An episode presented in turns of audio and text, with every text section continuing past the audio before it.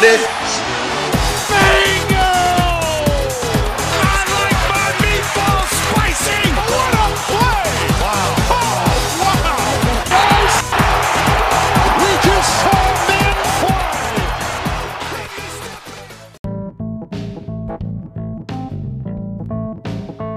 Bonjour à tous, ravi de vous retrouver pour ce nouvel épisode de NBA Storytelling, votre podcast sur les histoires du basket NBA.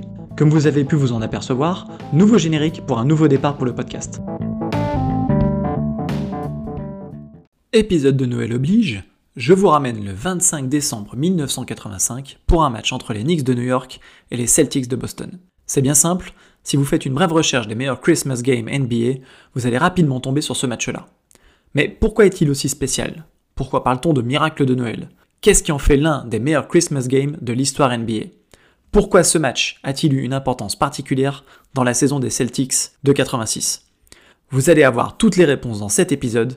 3, 2, 1, c'est parti Oh, jingle bell, jingle bell, jingle all the way. Oh, what fun it is to play a game on Christmas Day.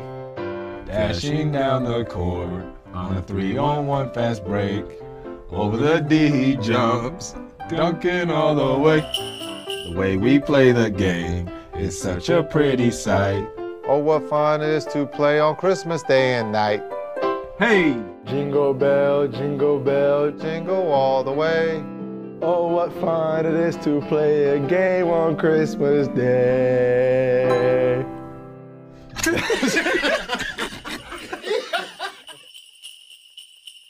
Durant ce petit intermède musical, vous aurez bien évidemment reconnu les douze voix de James Harden, Jason Kidd, Chris Paul et Blake Griffin.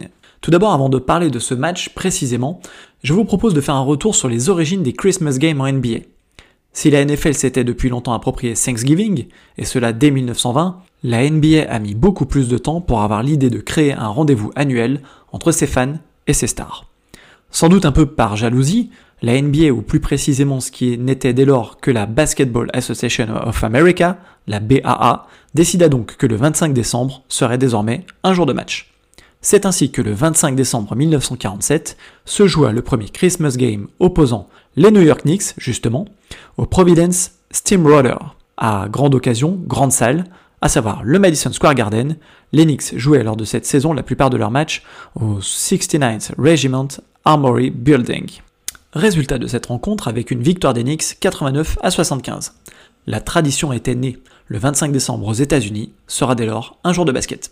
La saison de basket 1949-1950 aux États-Unis fut celle qui vit naître la NBA et comme un symbole, elle poursuivit le concept de jouer le jour de Noël. Ce n'était pas moins de 7 matchs qui ont eu lieu en ce Noël 1949. Historiquement, ce furent les premiers NBA Christmas Games tels qu'on les connaît aujourd'hui. 20 ans après ses débuts, il était temps de changer un peu la tradition et de grandir.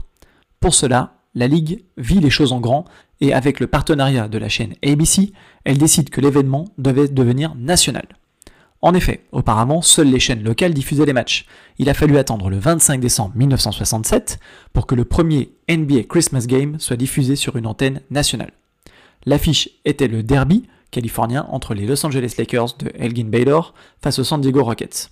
Dès lors, les NBA Christmas Games deviennent une institution que rien ne peut empêcher, ou presque. Saison 1998-1999. Certains diront demi-saison. Fut marquée à jamais par le plus fameux et long des lockouts. Ce conflit entre le syndicat des joueurs et les propriétaires des franchises s'enlise péniblement pour ne trouver qu'un accord en 1999. Première conséquence, la saison débuta officiellement le 5 février 1999, il n'y aura donc pas, de fait, de NBA Christmas Game.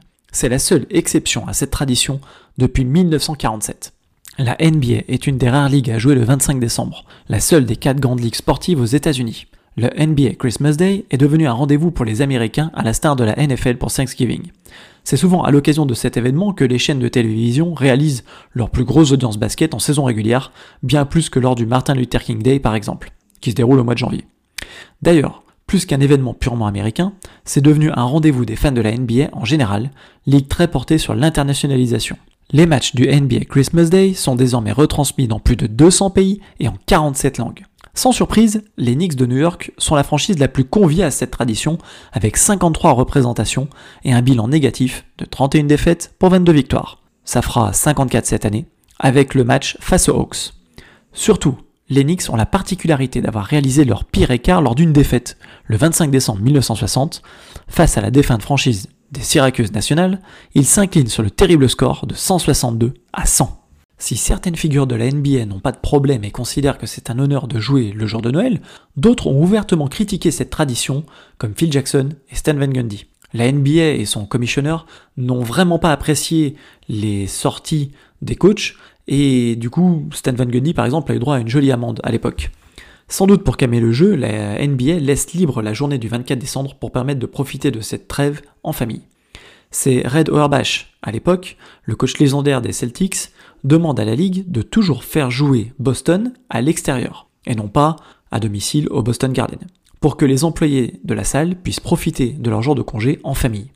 C'est pour cette raison que ce 25 décembre 1985, le match se joue au Madison Square Garden de New York. Évoquer le contexte de ce match, c'est bien sûr parler de l'équipe qui reçoit les Knicks, qui sont orphelins de leur serial scorer Bernard King après une grave blessure au genou contractée au mois de mars face aux Kansas City Kings. King, qui au passage avait marqué 60 points le jour de Noël précédent dans une défaite face aux Nets, un record de points qui perdure toujours d'ailleurs. Mais chez les Knicks, on place beaucoup d'espoir sur un jeune pivot, le rookie Patrick Ewing, monstre du basketball universitaire avec Georgetown. Comment les Knicks ont-ils pu obtenir le joueur le plus convoité du college basketball?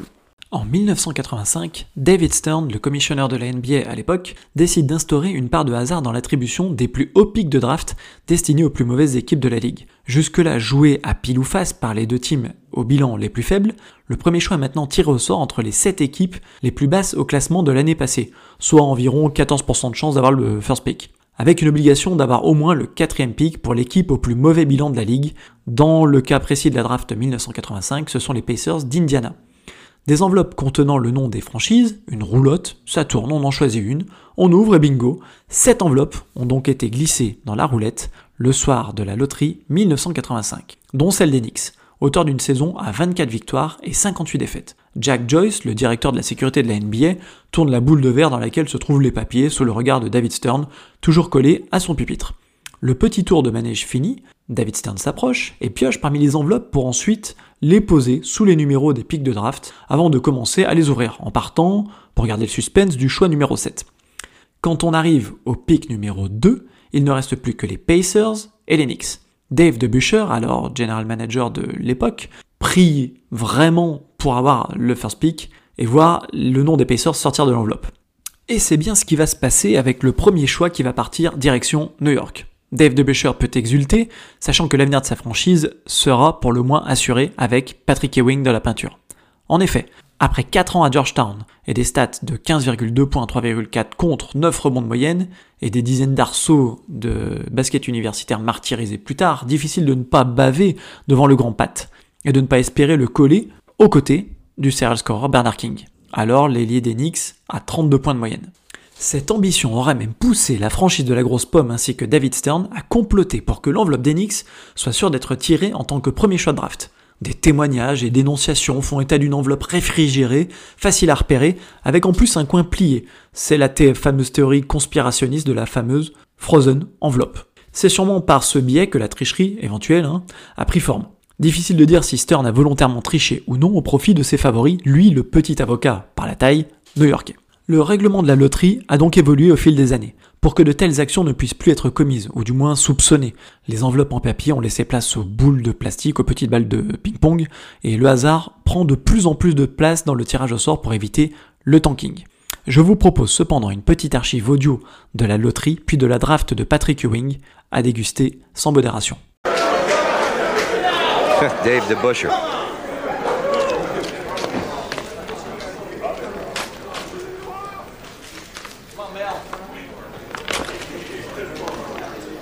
The second pick in the 1985 NBA draft goes to the Indiana Pacers.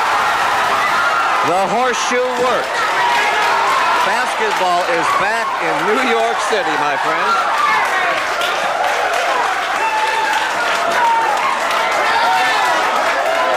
Have the first pick in the 1985 NBA college draft. As you can imagine, this is a you, New York and crowd. Congratulations here at the to all. Waldorf Astoria. And I don't think David Busher uh, believes it yet. Well, maybe he does by now. He's got the card, and Lenny? He, I think he's in shock. The we New know York differently, and here's David Stern For with the announcement. first pick, select Patrick Ewing.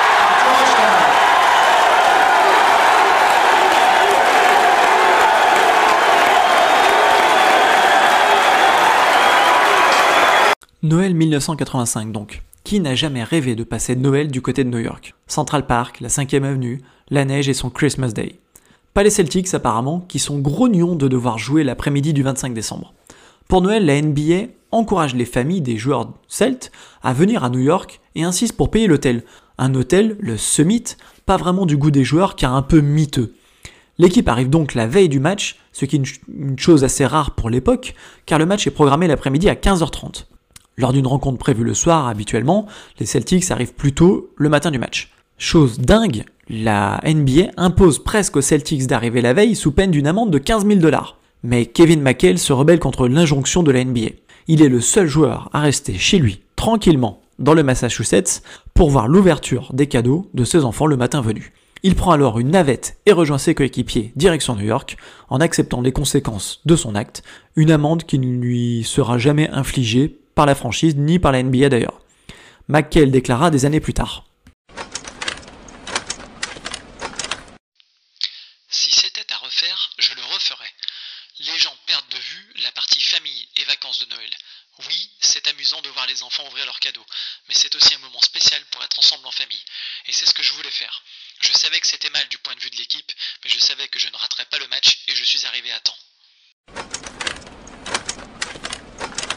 Toujours au niveau contexte, pour cette partie, on apprendra un peu plus tard que Larry Bird avait des douleurs au dos et que Casey Jones, le coach des Celtics de l'époque, recherche encore ses rotations tôt dans la saison.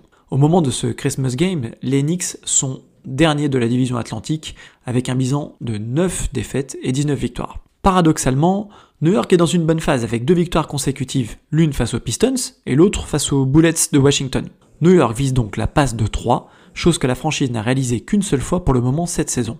Du côté des Celtics, on affiche un super bilan de 21 victoires pour 6 défaites. À l'époque, c'est le deuxième bilan de la NBA et le premier de la division Atlantique. Malgré tout, la dynamique n'est pas au top avec 3 défaites, toutes à l'extérieur, sur les 5 derniers matchs. À noter que les deux équipes se sont déjà rencontrées cette saison. Et les Celtics ont déjà gagné deux fois, alors certes pas sur des marges énormes, 9 et 6 points. À noter que le l'ailier fort assez sous-estimé Pat Cummings, l'ailier fort Knicks, affiche des moyennes de 20 points et 11,5 rebonds dans ces deux défaites. La dernière victoire Knicks face aux Celtics date du match 6 des playoffs 1984, soit une éternité à l'échelle de la NBA. Parlons maintenant, si vous le voulez bien, des Celtics et de sa véritable armada. Larry Bird, évidemment, que je n'ai pas besoin de vous présenter, c'est juste le MVP de la saison précédente. La paire d'intérieur, Kevin McHale, Robert Parrish, qui constitue le meilleur frontline presque all-time avec euh, Larry Bird, mais aussi Dennis Johnson à la main. Nouveauté pour eux cette saison, la venue de Bill Walton, qui connaît une véritable renaissance, lui qui a souvent été blessé dans sa carrière, notamment du côté de Portland. Sans oublier sur le banc cette teigne de Danny Ainge. Sur le banc des deux équipes, deux coachs qui auront marqué leur époque. Casey Jones pour les Celtics, je vous en ai parlé tout à l'heure, et du côté des Knicks, il s'agit de Hubie Brand. Au vu du contexte, avouez que peu de monde voit les Knicks s'imposer en ce soir de Noël. Et pourtant, l'impensable va se produire. Voici l'introduction du match avec les commentaires de Dick Stockton et Tommy Henson, l'une des légendes des Celtics, pour la chaîne CBS. On se retrouve tout de suite.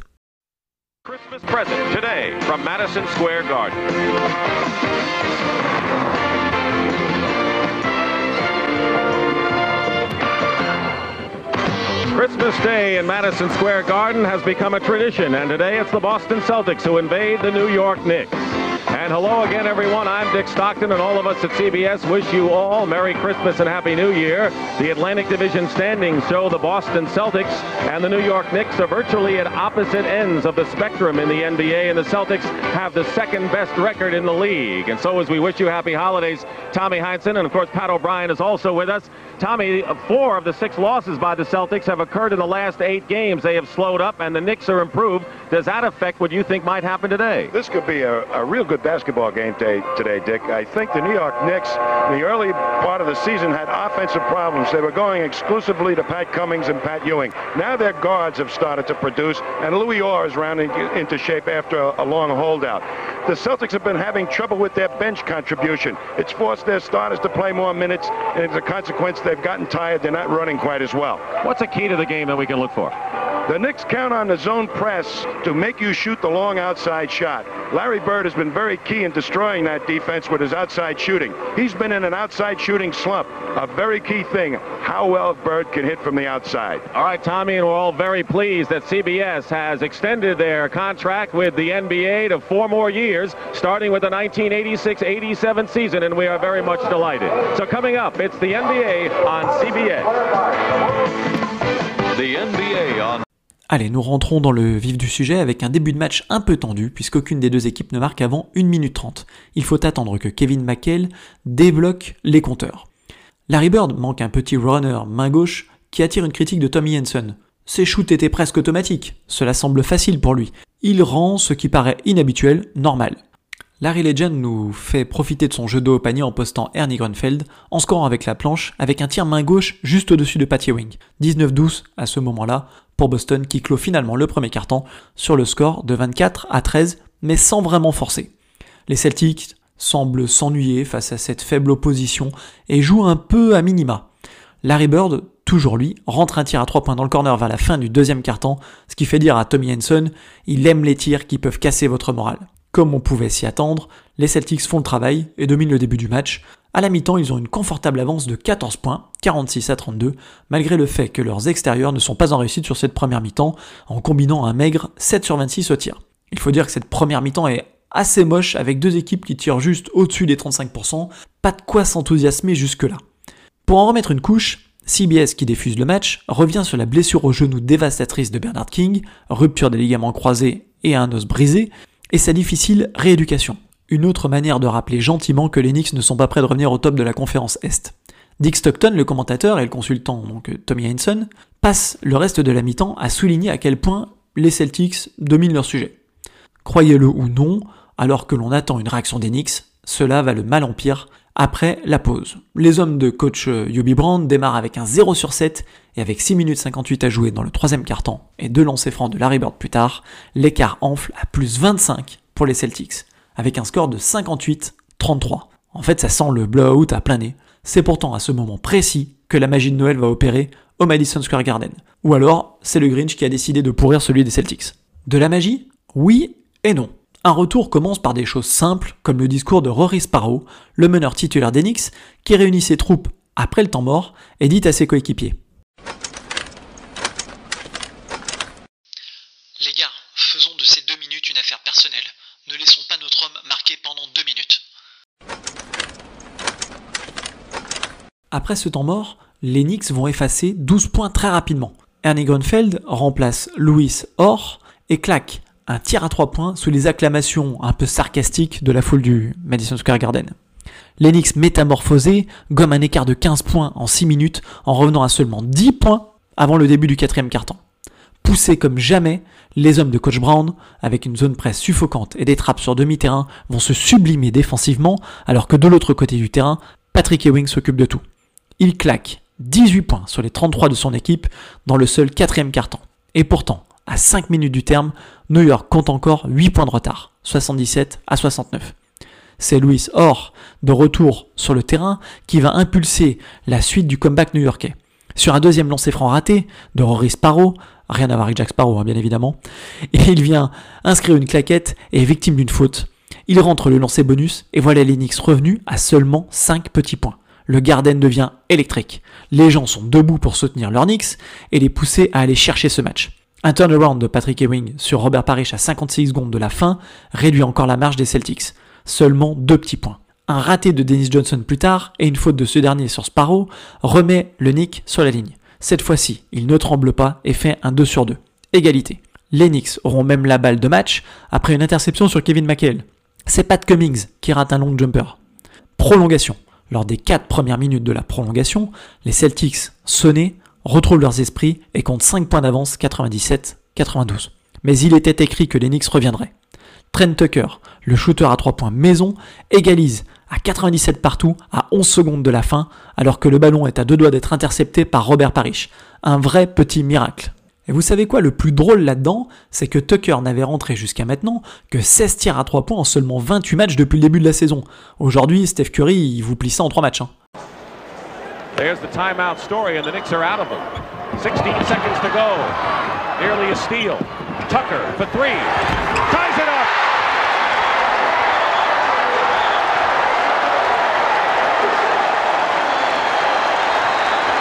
Trent Tucker did not have much time to look at the basket before he fired away. But he's third in the NBA.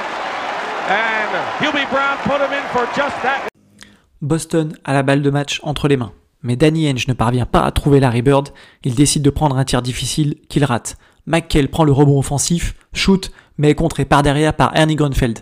Ce match fou part en double prolongation devant une foule en transe. Dans cet extra time de 5 minutes, les Knicks pourtant sans Louis Orr et Pat Cummings, sortis pour 6 fautes tous les deux, vont aller chercher la victoire en passant un 16 à 7 salvateur. Le miracle de Noël a bien eu lieu. Score final 113-104 pour les Knickerbockers. Le Garden peut applaudir à tout rompre la prestation de leur protégé et partir se coucher des rêves plein la tête. Dans les 28 dernières minutes, Boston a pris un incroyable 80 à 46 contre une des plus mauvaises équipes du championnat, complètement dingo.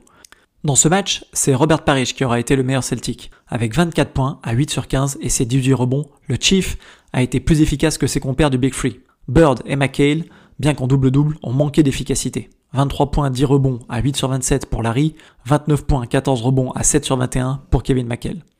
Les Celtics ont seulement shooté à 34% dans ce match. Lors du retour à Boston, petite anecdote, les joueurs sont très énervés contre eux-mêmes et pour détendre un peu l'atmosphère, Larry Bird invite son coéquipier Jerry Sichting, coéquipier du banc, hein, lui aussi originaire de l'Indiana, à descendre ben, quelques pintes de bière chez lui. Si on fait une analyse de ce match, ben, pour les Knicks, ce match c'est peut-être celui qui installa aux yeux du grand public, dans un match diffusé à la télé nationale, ben, le joueur qu'est Patrick Ewing, comme une star de la ligue en devenir. Faut dire que ces 32 points, 11 rebonds, 3 passes ont pesé très lourd dans la victoire des siens. Seuls ses coéquipiers Rory Sparrow et Louis Orr sont les deux autres coéquipiers à passer la barre des 10 points avec respectivement 22 points pour Sparrow et 10 pour Orr. Et pour le point guard du New Jersey, il rajoute même 8 passes et 4 rebonds. Un autre élément important du match, bah, c'est le frère de Dominic Wilkins, Gerald Wilkins, qui aura su mener la seconde unité des Knicks avec 14 points en sortie de banc. Et d'ailleurs, les remplaçants des Knicks sont à saluer dans ce match, puisqu'ils dominent leurs homologues des Celtics avec un écart de 20 points, 36 à 16. Le miracle new-yorkais s'explique en partie grâce à ça pas très glorieux pour les remplaçants des, des Seas que sont Danny Ainge, Bill Walton, Scott Weidman et Jerry Sichting. Un aspect du match qui m'a marqué aussi, c'est cette défense agressive des Knicks qui aura laissé finalement peu de place aux Celtics, avec 104 points marqués par Boston, mais avec 10 minutes supplémentaires et avec une réussite de 34%, comme je vous l'ai dit tout à l'heure, ce qui est vraiment très faible pour eux. En outre, cette défense agressive a fait perdre 26 ballons aux Celtics, ce qui a fait aussi très très mal aux hommes de Casey Jones. Interrogé après match sur la perf de Patrick Ewing, le coach des Knicks, Yobi Brown, ne tarit pas d'éloges sur sa star, et également sur l'apport du public.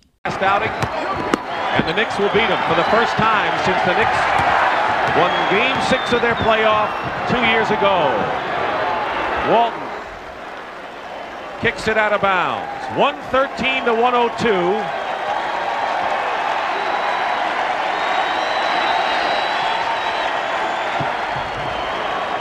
Carlisle at the buzzer, but the Knicks win in a stunning upset. They were down by 25 points and they came back, and this is going to be one of the big comebacks we have seen in many a year, Tom. There's no question about that. I mean, everybody in the building was ready to forget the Knicks. They were booing the ball club. All of a sudden, that press C'était l'un des meilleurs cartons et demi que j'ai vu depuis que je suis à New York. Mes hommes n'ont pas abandonné. Lors de mes quatre années ici, c'est de loin le plus beau comeback. L'âme du Madison Square Garden a soutenu une équipe très jeune et a tourné le momentum en notre faveur. Pour Patty Wing, cette victoire prouve que ces Knicks ont du cœur. Le pas très bavard et taciturne Casey Jones, lui, est très déçu. Vous perdez une avance de 25 points et le match. C'est difficile à décrire, mais c'était une déception vraiment embarrassante pour moi. Lors de la deuxième prolongation, nous ne pouvions plus prendre un seul rebond défensif Ewing les prenait, il nous a stoppés.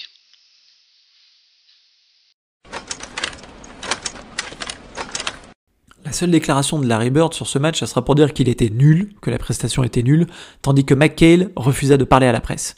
Une défaite qui fait tâche dans la saison et qui n'est absolument pas du goût du copropriétaire, Alan Cohen, un natif de New York, et qui a regardé avec incrédulité son équipe se faire remonter une avance de 25 points. Jane Volk, le GM des Celtics, va même plus loin. C'est une humiliation. On apprend constamment des leçons dans la vie, et c'est ce que j'ai appris. Pendant que le match avançait et que les Knicks gagnaient, tout ce que je pouvais faire, c'était de m'asseoir dans les gradins et de penser est-ce que ça va marcher? Est-ce que mon équipe en a assez sous le capot pour être championne?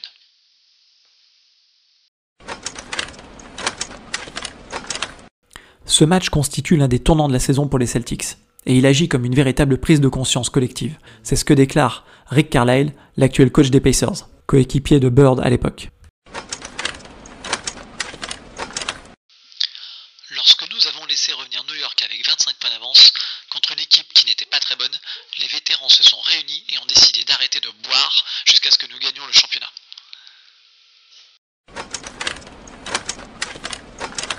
Pour l'anecdote, les Celtics iront jouer le match suivant à Salt Lake City dans l'Utah, ne s'en sortant que de deux petits points, 110 à 108, grâce à deux tirs décisifs de Danny Henge, le local de l'étape, lui qui a fait sa fac à BYU, Birmingham Young University, dans l'Utah. Des Celtics qui auront survécu à l'ouragan Adrian Dentley et ses 39 points. Les Knicks, eux, poursuivront leur série victorieuse face aux Bulls, sans Michael Jordan, blessé au pied au début de saison. Avant de chuter lourdement à domicile face aux Hawks, en effet ce n'est pas tous les jours Noël, hein. Enfin, pour être complet, Knicks et Celtics se joueront 6 fois dans la saison pour un bilan de 5 victoires à 1 en faveur des Seas sur un écart moyen de 15 points. Mais il était écrit que si les Knicks ne pouvaient prendre qu'un seul match, ce serait dans le contexte particulier du Christmas Game de Noël. Ce match aura valeur d'avertissement pour les Celtics. Fini de rigoler, car après ça, la franchise au trèfle terminera sa saison avec un bilan de 46 victoires pour 8 défaites, sans perdre un seul match sur le parquet du Boston Garden, pratiquant l'un des plus beaux jeux jamais vus sur un parquet NBA encore jusqu'à ce jour. Les Celtics termineront avec un bilan final de 67 victoires pour seulement 15 petites défaites. Inutile de vous rappeler que Boston sera champion cette saison-là face aux Rockets des Twin Towers, Ralph Sampson, Hakim Olajuwon en finale NBA, victoire 4 manches à 2, décrochant par la même occasion la 16e bannière de l'histoire de la franchise mythique. Au niveau individuel, bien évidemment, les Celtics vont être distingués. Troisième trophée consécutif de Most Valuable Player pour Larry Bird qui rejoint Bill Russell et Will Chamberlain. Kevin McHale finira quant à lui dans la All NBA Defensive First Team et Dennis Johnson dans la deuxième. Individuellement, Bill Walton joue 80 matchs et décroche le trophée de sixième homme de l'année. Une vraie résurrection comme je vous l'ai dit tout à l'heure. Avec 40 succès pour une seule défaite au Boston Garden, les Celtics établissent un nouveau record de victoires à domicile en saison régulière. Pour les Knicks, ce ne sont que les balbutiements de l'ère Ewing et l'équipe termine avec un maigre bilan de 23 victoires pour 59 défaites. Le pire bilan de l'équipe depuis la saison 63-64. Le Grand Pat, qui terminera logiquement rookie de l'année, est en constante progression pour gagner ses galons de Beast of the East. Anecdote assez marrante racontée par John Starks, il aimait qu'on l'appelle Beast au lieu de Patrick. Tout ça dans le but de rentrer dans une sorte d'état second avant de jouer les matchs. Alors si je devais faire un résumé, pourquoi conseiller ce match à l'un de vos amis? Bah Évidemment pour le comeback inattendu de 25 points, assez peu fréquent tout de même, de ce match de Noël. Le record NBA restant un match entre Utah et Denver avec 36 points d'écart, remonté par le Jazz à domicile en 1996. Vous pourrez toujours briller en société au cours des fêtes en ressortant cette anecdote. Pour voir également la montée progressive des acclamations du public du Madison Square Garden jusqu'à la fin du match. Bon ok, c'est pas du niveau euh, de folie du tir de Larry Johnson en 1999, mais quand même, revoir également un très beau duel entre Patrick Ewing, alors rookie, qui fait jeu égal avec un pivot star comme Robert Parrish, une référence pour l'époque. Revoir également le visage juvénile de Gerald Wilkins, lui aussi rookie, chez les Knicks cette saison-là. Pour voir un modèle de zone presse défensive des Knicks modelé de main de maître par le coach Yobi Brown. Pour voir également les stars des Celtics être accaparés par le doute au fil du match. Pour revoir Dennis Johnson dribbler frénétiquement avant de tirer un lancer franc, mais aussi la tête de Rick Carlisle avec des cheveux. Pour revoir Larry Bird et sa moustache, ça c'est une raison suffisante, même s'il ne réalise pas un très bon match. Pour revoir également les shorts courts des années 80, non ça je déconne, ça ne manque pas du tout en fait.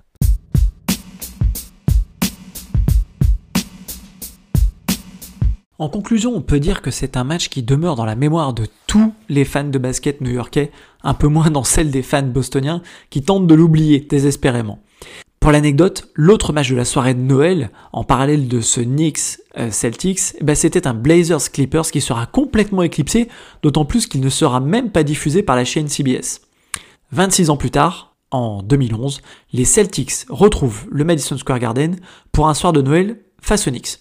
Si en 1985 c'était le 28e match de la saison, en 2011 cette rencontre constitue l'opening night, la faute à un nouveau lockout qui aura su préserver les matchs de Noël contrairement à celui de 1998. Si vous voulez revoir ce match de Noël, il est bien évidemment disponible en intégralité sur YouTube. Je vous mets le lien dans la description de cet épisode. Si vous voulez aider à faire connaître ce podcast NBA Storytelling, laissez-moi un commentaire sur Apple Podcast ou sur Podcast Addict en le notant avec 5 étoiles, ce qui va aider à son référencement. Si vous avez aimé, n'hésitez pas à vous abonner à mon compte Twitter, at Double, à en parler autour de vous, à retweeter, à liker, à partager et à laisser un commentaire sur ces réseaux, ça fait vraiment toujours très plaisir. Vous le savez, vos retours, c'est ce que je préfère, ça donne un coup de boost énorme et ça m'encourage à poursuivre dans ce podcast. Je compte vraiment sur vous. Je vous remercie pour votre attention et je vous dis à très vite pour un nouvel épisode. Prenez soin de vous, à bientôt.